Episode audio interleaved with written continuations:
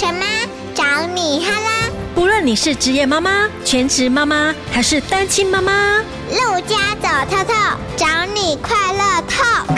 什么底加啦？Hello，大家好，我是陆家。很多人移居到国外呢，是为了要给孩子更好的教育环境，但是有的人呢，则是因为自己的工作。或者是另外一半他工作的关系，所以必须要去国外。那今天邀请来的神妈呢，她是因为老公工作的关系，在去年年底全家移居到美国的凤凰城。那我一直以为她在美国，前几天在教会遇到她，我真的非常开心，因为呢可以跟她好好的聊一聊她在美国凤凰城的新生活，尤其是刚去的时候，嗯、呃，会有很多适应上的问题，那他们怎么样去克服呢？好，让我们一起来欢迎 Vicky。Hello，大家好，我是 Vicky。Vicky，好想念你哟！又见面啦！你是回来避暑的，对不对？哎，避暑，因为那边才太热了，夏天会到四十几度。哎，我很想问你，你要去美国之前，你那个心情是如何啊？我觉得这个是一个很大的挑战呢。你要到一个人生地不熟的地方重新生活，我觉得不容易哎。你是会担忧呢，还是会期待，还是都有？呃，其实是还蛮期待的，因为是全然的生活。我们从小就看这个美国的影集嘛，就觉得对美国有很多的憧憬。但是真正要出发，其实有非常多的担心啦，因为我两个孩子都是青春期，对，他们现在最重视的就是社交，然后还有也担心英文能力的不足，因为虽然有上英文，但是改成全英文的环境，所以其实是。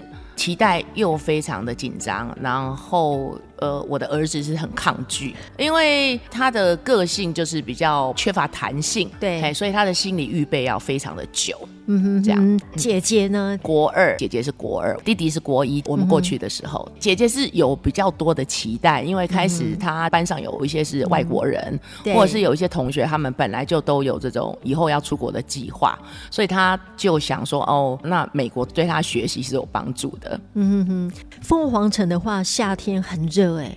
听说高达大概四十几度哦，它曾经有到四十五度过。前几年没错，大概是六月到八月之间，对不对？对，最冷的话，十二月、一月的时候也大概三到四度。对对对，是非常冷，但是不会下雪。不过它因为很干燥，嗯、所以其实它的冷不会太不舒服。它的热，它是干热，所以不会闷，哦、就是会有一点晒了会痛，但是你没有觉得很热。它是沙漠型的气候，而不是在沙漠。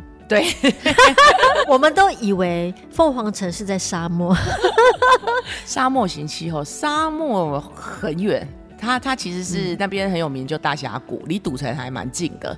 嗯哼，对。所以你到那边的话，你后来怎么去适应当地的一些生活步调？比方说文化、食衣住行、娱乐啊，其实你都需要时间慢慢去调试。哎，很幸运，因为我、嗯、我是基督徒嘛，所以去那边就开始找那边的教会，那教友们就会给我们很多资讯。买菜，嗯、你要去实体的店家，你去哪里买？网络的话，你要在哪边买？嗯、要买叶菜类，因为我们都种叶菜类嘛。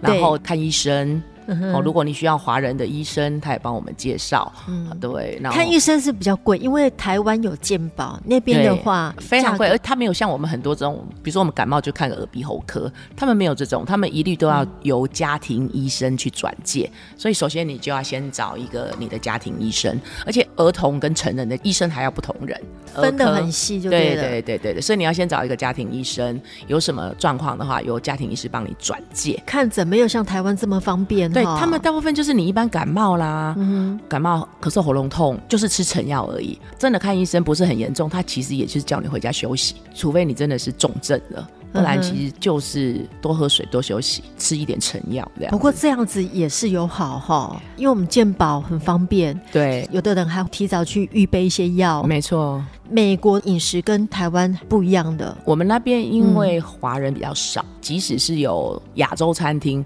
大部分也是给美国人吃的亚洲餐厅，亚洲菜。，uh huh. 所以可能比较甜，然后偏油炸，对所以就吃的不是那么的适应，看个人的口味啦。你在那边会不会下厨？有有有，每一餐都下厨。Uh huh. 早餐之后要做小孩子的便当，uh. 然后在晚餐这样子。Uh huh. 对，交通上呢，我们住高雄的话，我们有捷运嘛，甚至现在有轻轨，而且开车、骑车都非常方便。可是你在那个地方的话，尤其在美国这么大的城市，你在交通上一定要开车，一定要，没有车就没有腿，而且那里没有在骑摩托车的，有重机、重机骑士这种，嗯、他们美国人可能很多人会喜欢骑重机，但是对我们而言，它不是一个交通工具，主要的交通工具一定是汽车。上班交通上花费的时间，什么样的时间算是正常的？他们很习惯的那个时间，很习惯可能在。半小时到一个半小时之内的交通时间是正常，像我们就喜欢住热闹一点的地方，但老外他最好的住宅区是要比较郊区的、宁静的，这就是文化上的差异。最好是山边这样子，很隐秘的。我们在台湾的话很方便，下楼就有 Seven 啊、全家啊，有很多便利商店啊，对我们来讲是很方便的。但是美国人们是希望离人潮越远越好，他们就是一个区一个区，就是这个社区里面就有一个小广场。里面就会有超商这样，那他们没有像我们这种微型超商，这种微型超商像我们那种 Seven 全家这种，他们大概就是在加油站的旁边。哦，那你住的呢？住的跟台湾有什么不一样？也是像大楼这样子？哦，没有没有，那边的大楼很少哎、欸，嗯、除非说你是住在这个 downtown 市中心，它才有一些办公大楼，嗯哼、呃，或者是银行这种大楼。但一般的住家最多就两层楼吧，也有一些公寓。最多就三层楼，嗯、那种专门出租的这种公寓，就是大概三层楼。哎、在国外买房子的人是不是比较少啊？大部分都用租的、啊。没错，他们不像东方人，就好像比较喜欢房屋自由。嗯、他们会觉得好像自由这个房屋会被房贷或者是这个地域给限制住了，所以房屋自由率比较没有那么高。所以他们租房子的比例比较高，还蛮、欸、高的。嗯哼，孩子在那边的生活有什么需要调适的地方，像在台湾跟美国，整个文化上不一样，尤其是步调上也差很多。我觉得差异最大的是体育，嗯、像我们的那个年纪，我那个年纪是没有什么体育课，体育课都去上数学、上英文这样。嗯、那我的孩子的这个年纪，因为他们现在就目前的国一、国二嘛，对还会有一些体育课，但就是。跑跑操场做做体能这样子，对。但美国是每天都有体育课，而且他们的体育感觉是像选手这样子在培育了。嗯、然后最大的差异就是下课后，对，好，下课后我们台湾的孩子就是去补习，因为他们下课很早，像高中是两点，嗯、然后有的国中大概就是三点。台湾的孩子听了会很羡慕，对，几点上学啊？不同学校可能从七点到八点都有，嗯、他们也会分流啦。嗯、比如说七点上课的就两点下课，八、啊、点上课的就三点下课，好弹性哦。让那个交通会分流。小朋友如果七点上学，他也是要很早起床啊，因为交通上的时间。对对对，美国人我觉得都是那种早睡早起的，因为他们运动量很大，嗯、他们下课后。就开始有不同的，可能是学校的社团，嗯、或者是你参加外面的运动的俱乐部，打排球、打篮球、打网球、游泳，嗯、他们把每一个运动都弄得好专业。我女儿后来跟我分享，嗯、她说：“对。”其实美国人跟我们一样，只是我们是补习哈，是在学习，嗯、是数学、英文、对国文这样。那他们学的都是体育，因为他们不用学英文呐、啊。对，他们不用学英文，省掉很多时间。但是他们也会有第二语言的学校，就是像社团的选修，嗯、你可以选第二语言。听说现在要学国语，哎，这个都是在社团选修，你可以选国语，国语可以选拉丁语系的西班牙文啊。我觉得国语应该是全世界最难学的语言之一。对对对，有外国人在台湾会讲。台语我都觉得很佩服，台语跟国语境界又不一样了。对，对我们有五个音嘛，他们没有的。对，那边的步调会不会比较慢？步调倒也没有比较慢哦，嗯、就是在学习的部分，他们就不是填鸭式。嗯、像比如说，我们国文开始学理化嘛，嗯、对不对？哈，那理化就是你要背那些元素表。嗯哼，其实你的学习有很多是在背，但去那边呢，他所有元素表给你公式。你要会运用就好了，就、嗯、是差别在这边。他要你理解跟手做的部分很多，嗯、还有分组实验吗？对对对，不止实验，就是一些 paper 的作业。好、嗯哦，那台湾大部分是读，然后你就是考。嗯哼，那这边的话就是让你写出来，不是考试的成绩了，你的作业都是一篇报告。对，像我们大学才是这样。其实台湾有一些实验小学，还有一些不是体制内的学校，它也是用这种报告分组。你要思考之后才能缴出学校的作业。那在台湾可能就是你努力去读，然后背出来，对，你没有思考。台湾的方式就是很会背，对，很会考试，还是属于比较填鸭，启发性的部分比较少。我觉得差别最大在这里。没错，在美国又有来自不同国家种族的人都聚集在那边，尤其是美国很多人都向往的地方。美国其实很欢迎移民嘛，所以像他们的同学也有来自伊朗的啊，嗯、来自非洲的啊、嗯、印度的啊，嗯、都有。可能是看你住的州跟住的区。我们那边的话就是非美裔的，大概就二十到二十五趴，七成左右还是白人。嗯可以遇到很多不同不同种族的啊，就是像他们现在暑假，嗯、每个同学有的就会回他的故乡，嗯、而且他们暑假都会问同学做什么，没有人在补术科，都是可能是有不同的运动，然后会去竞赛或者是、嗯、呃练习。我们台湾太多时间都是在理科的部分、术科的部分，他们是在运动，对，还有很多生活技能。对，我觉得这是重点。他们夏令营就带你去山上野放了，嗯、然后你就练一些求生的技能之类的，这很重要。我们台湾的孩子哦，就是生活技能不是那么好，但是很会读书。对对。那你觉得孩子去美国最不能适应的是什么？我想一开始是在社交，嗯、因为他们也就青春期了嘛。对。然后因为美国从六年级开始他就跑班，嗯、所以他没有说哎，我们是同班，我们有一个导师。然后我们每一节课都在一起、嗯、哦，他们就有点像大学生，就像大学了。对他们从选课这样，对选课，从六年级开始你就自己选课，哦、比如说有第一节到第七节课，对，然后你不同课你就要跑不同的教室。啊、嗯，所以你每一堂课的同学是不一样，所以对他们而言，嗯、我觉得午餐跟谁吃是他们最大的挑战。小学到中学都读这个社区里面的，所以他进去读的时候，他的同学们可能是从幼稚园。到这个八年级、嗯、都是认识的，嗯、所以他要融入是比较困难。嗯、不过我觉得他们的学校，我们学的这个学校是老师是非常好，就会帮他配他的 buddy，、嗯、就是帮他配他的好朋友，会照顾他，呃，跑教室，然后中午是陪他一起吃饭，嗯、然后带着他融入他的朋友圈。哎、欸，老师也是很用心哎、欸。我们台湾转学生好像就。转过去就直接读，他们学校老师就会叫我们先去参观，嗯、然后带领他知道每一个教室，然后教的内容是什么，然后陪着他选课。嗯、那等真正开学的时候，又把他的 buddy 配给他，这样子他就不会觉得孤单。哎，不是每个老师都这么好。你当初怎么样去找到这个学校的啊？也没有特别早，因为就。房子的旁边，就是你的这个地址是哪一个小学，嗯、哪一个国中，没有像我们什么要涉及满几年，啊、不用，你只要能够拿出地址证明。即使你是租房，你的学区是这个学校，那即便它是个明星的学校，它也一定要给你名额读。他们这样很弹性，因为他们是非常保护小孩的教育权。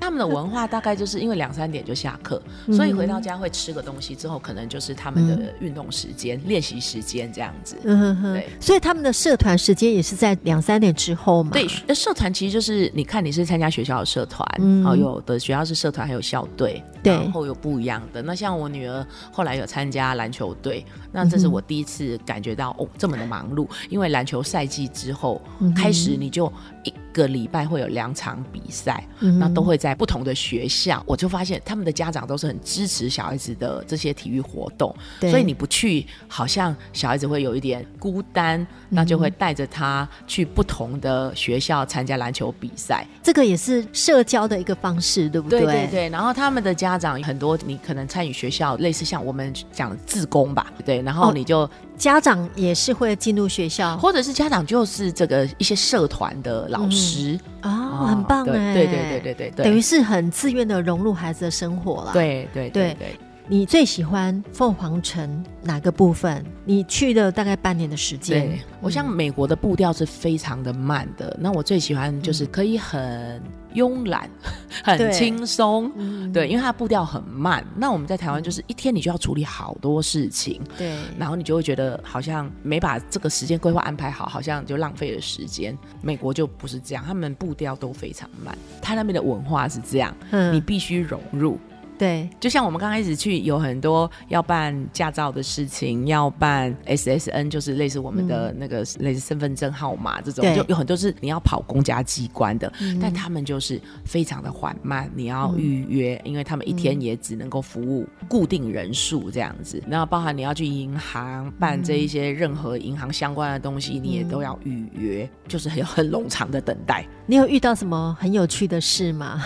我觉得他们的邮件啊，就是让我们很讶异，就是因为他们并没有像 Seven 这种宅急便这种东西。我们在台湾真的很幸福，对，因为我们像台湾，你要收挂号就很麻烦，比如说邮局啊，然后还要你签收啊，他们没这回事，他们就丢在你门口而已。所以像我们就遇到驾照不见，就是驾照他寄过来了，对，然后我没有收到。你们门口没有一个放信的地方吗？就像信箱一样？有，其实我们的社区外面有。那我觉得那个问题是我自己也不知道，原来那边有，已经过期。齐了，没收到的有信用卡，还有驾照，那个都很重要的。对对对，但是因为因为没有开，对，但是我觉得那是我们一刚开始过去，然后也不知道这个挂号信，那或者是电话接起来。沟通不了，啪啪啪，他们英文都讲得很快，一开始也听不太懂，就会有一些比较挫折的地方。那我想要分享一个，就是我觉得他们真的很照顾一些新住民。我现在就是美国的新住民，嗯、像我们如果要去医院，因为美国的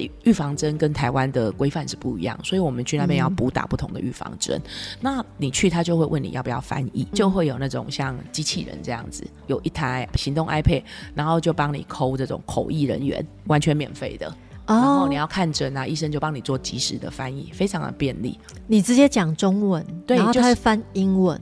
呃，对，它就是等于连线。连线一个呃口译中心，那口译中心就会有一个服务的人员哦，那很方便，对，传递我跟医生之间的语言这样。因为像我们出国玩的话，我们手机上面也是有这样的功能。对，去到不同国家的话，我们现在有很多那个 APP 手机是帮你翻译，但是你不一定会不一定有翻对啊。对，但是这个是一个人，一个口译人员，他是真人。好棒哦！对对对，美国大概有五十个州左右，凤凰城的治安算是他们的州里面是比较没那么好，对不对？其实不。不会诶，其实我觉得我们那一周的治安是还蛮好的，嗯、但市区有一些呃比较会有流浪汉聚集的地方，嗯、住宅区其实是不错的。所以其实也没有像想象中这样有让人家觉得很紧张的。其实并不会，不会。所以你们家里会准备一些安全的防护的东西吗？凤凰城是可以持枪的。美国有一些地方是、欸、对，有些州可以，有些州不行。因为他是保护自己，因为怕有一些人会进来对突击你，有一些抢匪。那我现在住的这边，我觉得治安还不错，大家都很。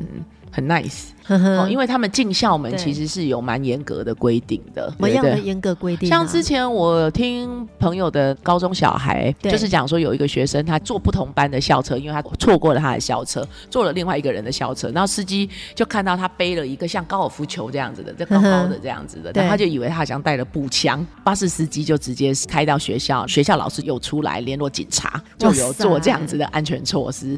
不过这样也是好的啦，因为他有一点点异样的话，他就会处理的。对对对对，我觉得这样是好的，哎，就是有蛮有警觉性。我记得你要出国之前，你有跟我聊说，你儿子要出国，心里也是很紧张，对不对？他的紧张倒不是治安，因为他是个雅思特质的孩子嘛，所以他面对环境的变动性，他本来就弹性很低，嗯、所以要有很多的预告。对，然后又加上他正好是青春期，对，所以他也会比较重视他的朋友圈。因为他是属于比较呃被动的孩子，所以在社交上面他就会呃担忧自己去那边会不会被孤立呀、啊，嗯、会不会没办法融入啊？因为也很多同学说哦，美国都会霸凌哦，你去那边就一定会被霸凌。他先幻想了，对，他就先幻想，他心里就好多小剧场，就觉得他去那边就会被霸凌。妈妈那时候怎么鼓励安慰他？呃，因为我们是基督徒嘛，所以我们其实也透过很多的祷告。嗯，我觉得信仰真的很重要哎。对对对，那让他心里有力量。嗯、我跟他说。霸凌是不论你在什么地方，都会有可能发生。真的，不是在台湾也会啊，没错、哦，不是说只有在美国才会。嗯、不过实际上到那边其实是没有人霸凌他。那边有大概百分之二十五也是不同种族的，非，非美裔的，大家也是心里也会紧张，怕被霸凌，对不对？其实肤色也不同啊，对，而且一样是这种黄皮肤的，其实也有韩国、日本、越南啊这边。其实去那边之后发现，哎，大家都非常的友善，因为他们是移民的国家，所以其实这些美国人可能也蛮习惯有不同肤色。那再加上老师可能也都有加强的宣导，嗯、而且帮他们每一个人都有配他们的 body。就是可以一起吃饭的啊，嗯、一起陪他跑教室，就是他每一堂课都有陪伴他的朋友。我觉得哈，不管是在哪一个国家、哪个地方，我觉得老师很重要。没错，没错。真的，孩子有没有在当地遇到一些挫折的事？我觉得挫折是他们的体能，因为他们体能可能从小就练习嘛。像我们如果学校跑八百公尺，是不是就很多了？对，他们可能是跑三倍，然后测秒数，而且是可能一个月就一次吧，还是两周就一次，嗯嗯、就是体能。的部分，他们那边现在没有像我们台湾一样，很多学校还是都戴着口罩。我们去那边发现你戴口罩很奇怪，真的，所以我们第二天就没有戴口罩了。嗯、大家都不戴，对不对？大家都不戴，应该就是说你可能你有生病，你还外出，你才戴口罩。嗯、他们对 COVID-19 是很早就把它当成像感冒一样对待，反而你戴口罩是特别奇怪。那你有没有遇到狼哦？因为听说在凤凰城呢，不管是在农村或是城市，你都有机会看到野狼的身影。那应该应该不是野狼，那叫 coyote，是郊狼。郊狼，郊狼，郊狼，它是吃腐食的。腐食是肉食，肉食性的动物这样子，没有到野狼那么大只，可能像黄金猎犬这么大。所以郊狼政府是没有管制的，那其实它就是个野生动物这样子啊。可是它会攻击人，不是吗？应该也不太会攻击人，只是说如果你有落单的小小孩，像婴儿这种，比较危险，对，比较危险。如果他可能肚子饿的时候，因为他们是野生的嘛，所以我们也不可能去喂食。那如果你是住在比较郊区、山边，有比较。比较会容易看得到，兔子是到处都看得到了，那种小野兔。嗯、台湾跟凤凰城，你来做一个分析比较。对我而言呢、啊，我觉得现阶段在美国就是强迫你会有很多的家庭生活，很棒哎。对，因为其实，在台湾我们很习惯，其实孩子就是补习，好像孩子有太多空闲的时间吼，你让他空白，好像不符合社会潮流。一般人的眼光会觉得，你怎么没有好好安排你孩子的一些事？比方说暑假啊，对，暑假你怎么让他都就在家都没事做这样子？嗯、那美国因为相对非常的单纯，他们的生活非常单纯，嗯、所以其实家庭的时间非常多，因为没有补习嘛，所以你再怎么样去运动这些社团活动回来，可能才五点多。好早哦！对，你知道我们台湾的孩子很可怜，你像尤其是高中阶段都要补到九点呢。最开心的就是说，因为可能五六点大家都回家了，两三点就下课，啊啊，他们就有还有两三小时的这些体育社团。我们回家之后就会有很多时间可以一起做晚餐，一起做家事。然后假日大部分都是到郊外去。美国很很重视户外活动，所以可能邻居们，你看他有水上摩托车，有这种露营车，都是很 很司空见惯的。啊，但是如果是很大型的露营车，社区是不能停，你要找专门露营车的停车场。就是他们很重视这种户外活动。在美国的生活，我觉得是比较有品质。嘿，就是在家庭生活部分，小孩子会动手做家事或学习一些生活技能，在美国的机会是很多的。就是他们要除草啊，对啊，拔野草啊，还有我们也要除虫，因为美国房子是木造的嘛，所以它会有很多蝎子啦，还是。呃，野生动物多一点，野生可以看，因为我看到比较多。我们住的地方是比较热闹一点，对，好，不是在山边，所以野生动物是没有那么多。但是什么兔子这种蜂鸟，呃，这个这也蛮特别的。像我们家就会有蜂鸟过来，那么我女儿就会去买那个蜂鸟喂食器，然后你就可以欣赏那个鸟在你家的那种美景，这样子很棒啊！国外在这个部分比较会维护哦，不然在台湾早就可能烤掉了。所以可能就很多花园的维持啊，对还有说家庭的一些家事，尤其是像吃完饭之后，嗯、小孩子一起收拾厨房，嗯、我觉得这也很、嗯、很开心的时光。对，因为通常如果在台湾，你可能他马上要去补习了，没错，那可能读书的时间都没有了，你也舍不得他去洗碗。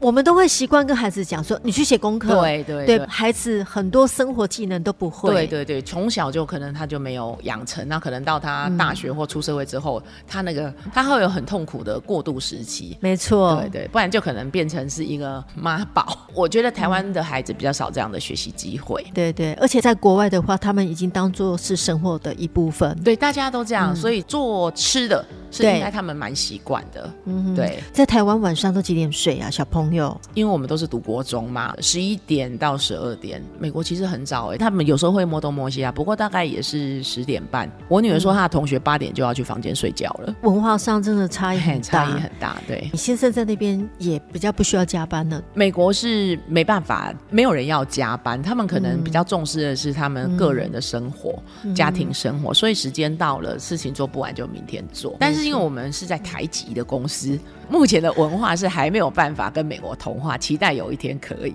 所以现在他们的公司有时候配合台湾的工作时间，其实加班还是要持续，还是有，就对，对对对。其实我们今天聊得非常的含蓄，你知道吗？因为我跟 Vicky 节目当中都是狂笑大笑，所以刚刚要上节目之前，我们说好今天要走气质路线。今天对对对，因为他是花艺老师，我要当个优雅的主持人。我们今天 对对，我们今天有收敛的。